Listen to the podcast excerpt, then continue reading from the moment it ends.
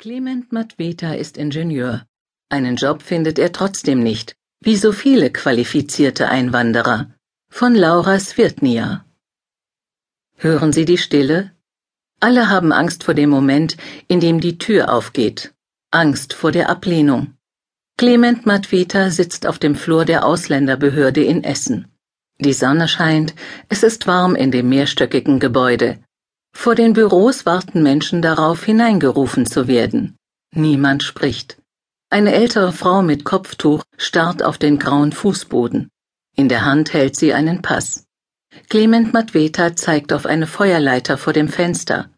Darüber ist mal einer vor der Abschiebehaft abgehauen. Matweta ist freiberuflicher Sozialarbeiter und begleitet heute ein junges Paar aus Nigeria, das einen Asylantrag stellt. Für 25 Euro übersetzt er das Gespräch mit der Beamtin. Ein echter Dolmetscher wäre viel zu teuer.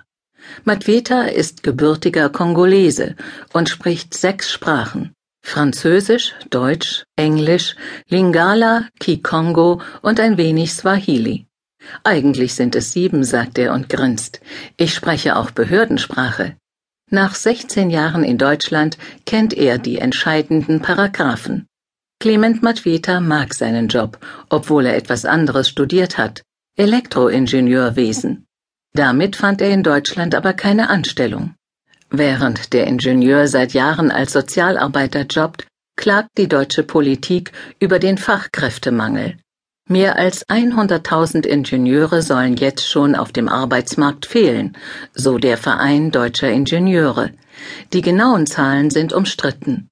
Um die Stellen zu besetzen, werben Wirtschaftsverbände um Arbeitskräfte aus Indien, Spanien, Griechenland.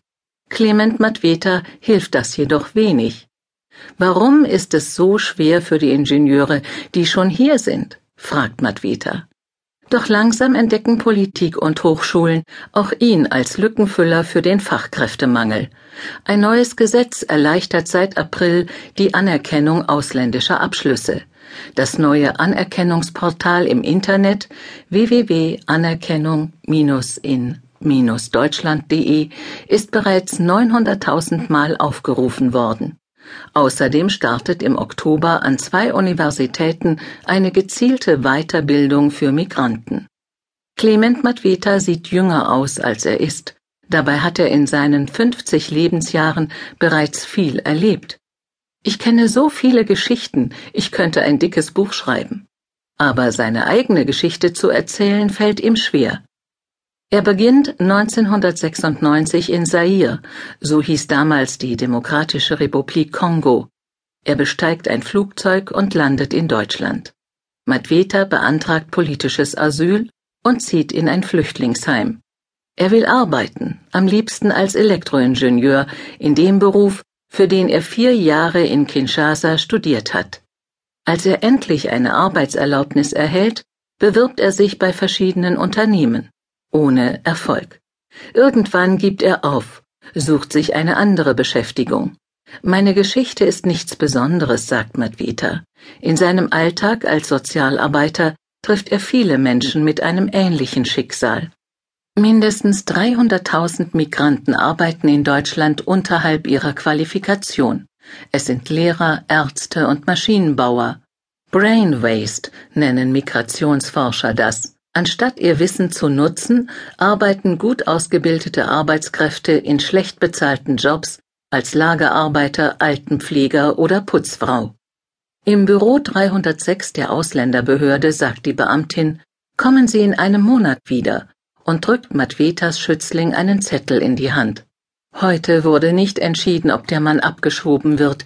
Letzten Monat war es genauso. Immer nur warten, sagt die Frau. Ihr Freund schiebt sich eine verspiegelte Sonnenbrille vor die Augen. Matweta weiß genau, wie sich das anfühlt. In dem engen Fahrstuhl auf dem Weg zum Ausgang erinnert er sich an seine ersten Jahre in Deutschland. Am Anfang hatte ich viel Hoffnung, aber dann kamen die Absagen, sagt er. Matweta meldet sich an einer Abendschule an, macht erst den Realschulabschluss, dann das Abitur. Aus Langeweile. Was sollte ich den ganzen Tag zu Hause machen? Danach beginnt er eine Schulung als Solartechniker und verschickt noch einmal 35 Bewerbungen. Wieder